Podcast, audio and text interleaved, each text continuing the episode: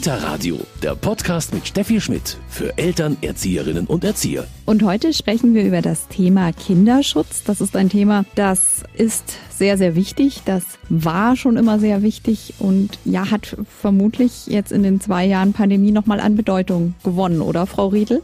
Ja, sicherlich schon. Also es ist weiterhin Thema in den Einrichtungen, wo ich auch immer wieder als Seminarleiterin bin. Und das Thema Schutzkonzepte für Einrichtungen, also Kinderschutzkonzepte, wird jetzt auch immer wichtiger, weil es ja jetzt auch Pflicht ist, dass jede Einrichtung ein Schutzkonzept hat. Und das merke ich jetzt schon, dass das auch zugenommen hat während der letzten zwei Jahre. Tatjana Riedel ist Erzieherin, Kita-Leitung und Fachreferentin genau für dieses Thema und wir sprechen darüber heute über das Schutzkonzept und den Kinderschutz in der Kita. Mein Name ist Steffi Schmidt, ich freue mich, dass Sie dabei sind beim Kita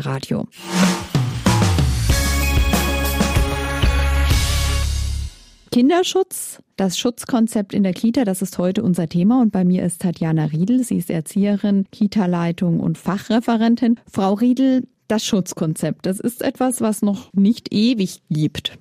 Ja, genau. Also das gibt's noch nicht so lange und wird jetzt aber immer wichtiger für Einrichtungen, dass sie einfach auch einen Leitfaden haben, wie sie vorgehen können, wenn es eben auch zu Übergrifflichkeiten innerhalb des Teams kommt. Also wenn man einfach feststellt, dass eine Kollegin oder ein Kollege einfach pädagogisch nicht so wertvoll äh, mit den Kindern umgeht, was macht man dann? Also wie geht's dann einfach weiter? Es muss jetzt ja nicht immer gleich der sexuelle Missbrauch sein sein, das fängt einfach schon im Kleinen an. So ja. den alltäglichen Umgang mit den Kindern sind oft auch schon schwierige Situationen dabei. Was wären da so kleine schwierige Situationen, die man immer mal wieder beobachtet in der Kita? Zum Beispiel ist eine Situation das Mittagessen, was immer wieder Thema ja. ist in den Kitas. Wie wird da umgegangen? Müssen die Kinder probieren? Inwieweit ist da ein Zwang da, auch zum Probieren? Wenn ich nicht als Kind nicht probieren mag, kriege ich dann trotzdem eine Nachspeise oder wird mir die dann verwehrt? Das ist, heißt, ja, also wenn du nicht probierst, dann gibt's auch leider keine Nachspeise für dich. Und das sind schon so Sachen, wo oder Situationen, wo einfach Macht ausgeübt wird von dem Erziehungspersonal. Und da müsste man einfach genauer hinschauen, weil man einfach heute sagt, das ist kein Umgang, den man sich heutzutage wünscht vom Fachpersonal zu den Kindern. Das Schutzkonzept, jetzt denkt man sich vielleicht erstmal, ja gut, das schaut dann immer ziemlich ähnlich aus, aber es ist doch individuell, oder?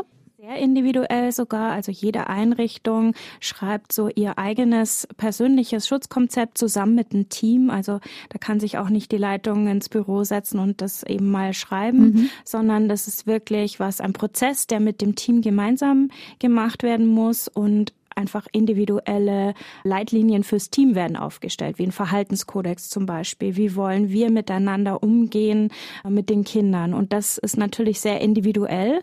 Und es gibt auch ein paar Punkte, die man für alle Kitas zum Beispiel gleich sagen kann. Also wenn es um Gesetzestexte geht oder so. Aber alles andere, was erarbeitet wird, ist eigentlich eher individuell. Und da kann man nicht jetzt ein Schutzkonzept auf alle Kitas umsetzen sozusagen.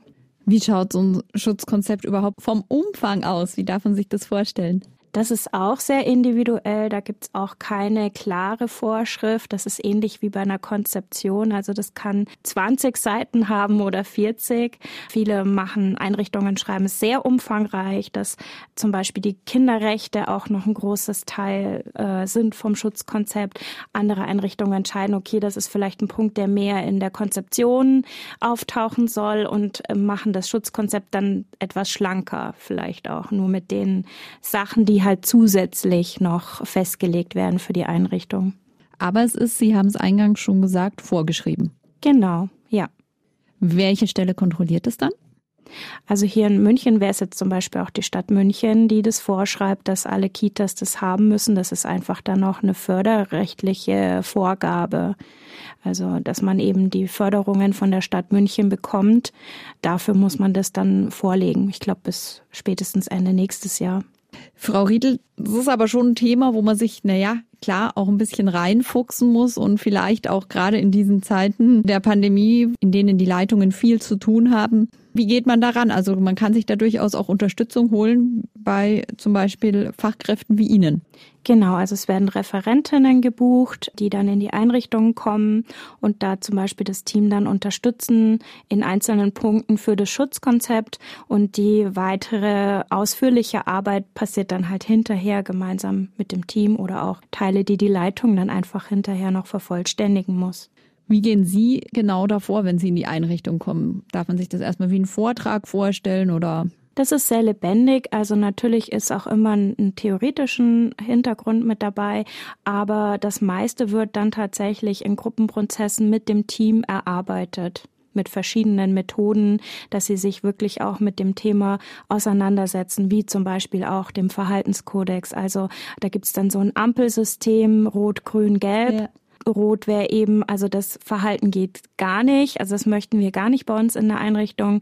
Gelb wäre so, das kann mal passieren und grün wäre eben wünschenswertes pädagogisches Verhalten.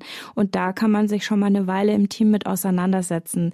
Erstmal in Kleingruppen zum Beispiel und dann eben mit dem gesamten Team. Und da gibt es manchmal auch Punkte, wo man diskutiert. Vor allen Dingen, wenn es um den gelben und den roten Bereich geht. Was für die eine Kollegin vielleicht noch gelb ist, sagt die nächste, nee, also das geht eigentlich gar nicht. Das ist für mich schon roter Bereich. Also das ist immer sehr spannend.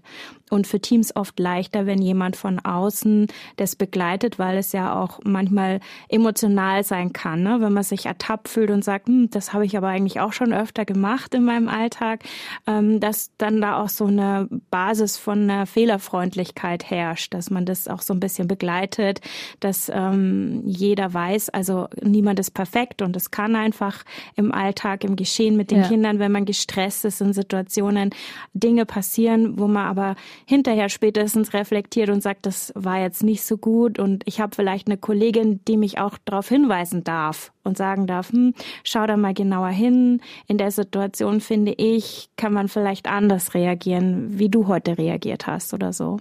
Also da appellieren Sie auch an viel Offenheit. Genau, mhm. das wäre eine gute Voraussetzung auch. Merken Sie allgemein, dass jetzt nicht nur durch die Gesetzeslage, sondern auch so einfach mehr Offenheit dem Thema gegenüber da ist, als vielleicht noch Sie beschäftigen sich schon sehr lange damit, vielleicht vor zehn Jahren?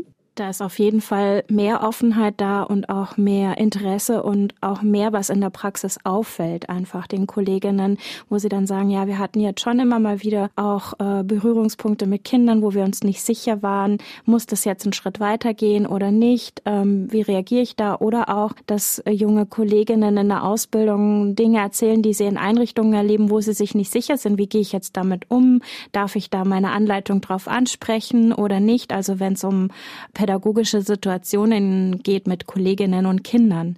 Das ist schon was, denke ich, wo man einfach sensibilisierter ist, genauer hinzuschauen.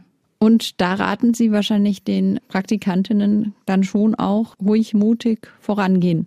Natürlich ist es immer eine schwierige Situation, egal ob man jetzt Praktikantin ist oder ob man Erzieherin ist oder mhm. Kinderpflegerin in der Einrichtung. Man möchte ja gut zusammenarbeiten und im sozialen Bereich, finde ich, haben wir alle so ein bisschen ein Harmoniebestreben in der Arbeit. Ja. Von daher ist es unglaublich schwer, dann über eine Kollegin sich zu beschweren, sage ich jetzt mal. Oder eben dann zur Leitung zu gehen und zu sagen, das läuft nicht so gut. Weil man muss ja hinterher auch mit der Kollegin wieder zusammenarbeiten können und sich da eben bei der Leitung dann auch gut aufgehoben fühlen, wenn man eben Dinge anbringt, die jetzt nicht so schön sind. Das ist einfach ein schwieriges Thema.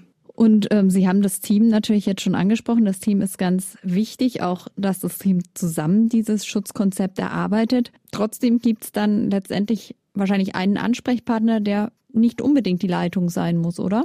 Generell sollten alle Kolleginnen äh, geschult sein in dem Bereich und eben auch Beobachtungen dann weitergeben ans Team oder an die Leitung. Das Schutzkonzept ist eine Sache, die betrifft die Einrichtungen. Inwieweit kommt da aber auch die Elternarbeit ins Spiel oder wo ist, ist sie dann ganz ausgelassen? Wie ist das? Also manche Einrichtungen binden auch die Eltern damit ein in dieses Schutzkonzept.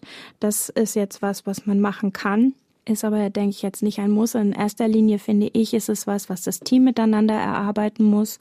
Und so ein Schutzkonzept kann nachher natürlich auch den Eltern zur Verfügung gestellt werden. Auch meistens wird sowieso auf die Homepage auch gestellt, so dass Eltern das dann auch lesen können. Aber Eltern haben jetzt nicht unbedingt einen Part, den sie in dem Schutzkonzept sozusagen schreiben oder erfüllen müssen. Frau Riedel, so ein Schutzkonzept kann sich das, also auch verändern. Das muss man wahrscheinlich schon regelmäßig dann immer wieder überarbeiten oder zumindest mal anschauen und schauen, wie passt das für uns oder wie passen wir zum Schutzkonzept.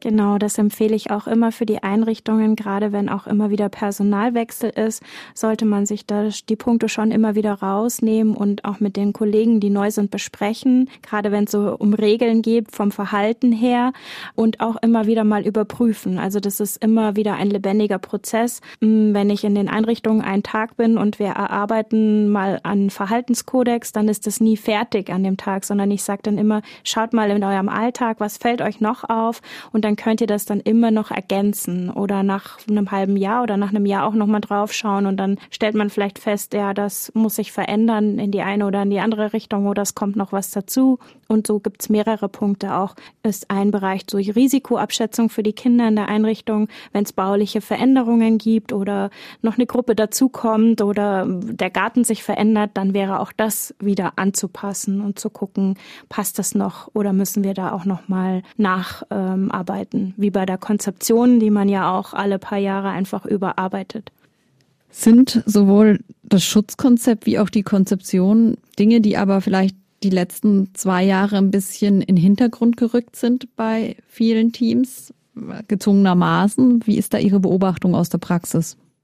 Die Konzeption, denke ich, vielleicht jetzt insofern, weil jetzt erstmal diese Schutzkonzepte vorrangig erarbeitet werden ja. mussten, dass dann diese Konzeption Überarbeitung vielleicht erstmal ein bisschen im Hintergrund gerutscht ist. Das kann schon sein, aber ist jetzt nicht so, dass ich das in den Einrichtungen direkt wahrgenommen hätte, wo ich jetzt war. Sie haben schon bauliche Veränderungen oder den Garten angesprochen. Auf was gilt es denn da zu achten? Also ob Einrichtungen zum Beispiel Nischen hat, wo Kinder sich verstecken können, ob es Räume gibt, die keine Fenster haben, nach außen einsehbar sind oder Türen eben ohne Sichtglas, dass man nach außen oder innen reinschauen kann. Also wenn da Kollegen sich mit Kindern aufhalten, sind die immer ein Stück weit unbeobachtet. Und das sind so Situationen, wo man sagen kann, das könnte ein Risiko darstellen. Auch für einen selber, wenn ich dort arbeite mit den Kindern, dass äh, Kinder zu Hause was erzählen, was ja natürlich erstmal ernst genommen wird und wo ich ganz ja. schnell in eine Verdachtssituation rutschen kann. Oder im Garten halt auch dort Gartenhäuschen oder Büsche, wo Kinder sich verstecken können und da vielleicht nicht geschützt sind oder wenn direkt Nachbarn dran wohnen, die in den Garten direkt reinschauen können, dann sollten die Teams sich überlegen, inwiefern sie die Kinder da gut schützen können, dass die Kinder nicht alleine draußen sind oder sich im Sommer zum Beispiel, wenn es Wasserplanschsituationen gibt, dann auch nicht im Garten umziehen, weil mhm, man ja. dann einfach diese Intimsphäre der Kinder nicht mehr wahren kann, wenn das Umfeld so ist, dass man direkt in den Garten reinschauen kann. Das wären so Punkte, die dort erarbeitet werden. Sie haben vorher gesagt, es ist wichtig, dass man sich im Team austauscht. Gibt es Möglichkeiten, wenn man da jetzt im Team zum Beispiel als neue Mitarbeiterin gar nicht auf Gehör stößt? Also, oder ist dann der Weg, sage ich mal, von vielen einfach da resigniert zu sagen, hm, dann muss ich mir einen anderen Arbeitgeber suchen? Ja, dann ist es vielleicht auch der nächste Weg, dass man an eine Fachberatung geht oder direkt an und dieses Thema nochmal anstößt, dass es einfach wichtig ist. Ansonsten wäre das natürlich auch eine Möglichkeit, dass man sagt, in der Einrichtung mag ich dann nicht so gerne arbeiten. Und andersrum gesehen ist es auch immer für neue Mitarbeiter, die jetzt, wenn man mal aus dem Sicht von Täter oder Täterinnen schauen würde, wenn ich schon sehe, beim Bewerbungsprozess, da ist ein Schutzkonzept da und da gibt's klare Vorgaben, Aufgaben vom Träger, auch wie das Personal geschult wird in diesem Bereich, dann hm, habe ich vielleicht schon mal eine Hürde, dass ich dort anfange zu arbeiten, als wenn ich jetzt Täter oder Täterin wäre. Deswegen ist sowas auch immer empfehlenswert, dass man sowas im Bewerbungsgespräch zum Beispiel schon anspricht, was es für Vorgaben beim Träger gibt und dass eben direkt schon ein Schutzkonzept erarbeitet ist und was da auch für Vorgaben drinstehen. Das Schutzkonzept Kinderschutz, das war heute unser Thema im Kita-Radio für Tatjana Riedel. Erzieherin und Referentin in diesem Bereich ein ganz wichtiges Thema, wo Sie auch sagen, auf jeden Fall ein Thema, wo man ja vielleicht auch, wenn man sich als Einrichtung selbst noch nicht gleich so dran wagt, sich hinsetzen sollte und ja auch Unterstützung bekommt. Genau, also es ist kein riesen zusätzlicher Aufwand. Es ist im Nachhinein dann eigentlich auch eine Arbeitshilfe oder auch eine Erleichterung, wieder ein Stückchen mehr Sicherheit fürs Team und für die Einrichtung. Ich bedanke mich ganz herzlich bei Tatjana Riedel und hier im Kita Radio bekommen Sie noch den Medientipp. Kita Radio Medientipp.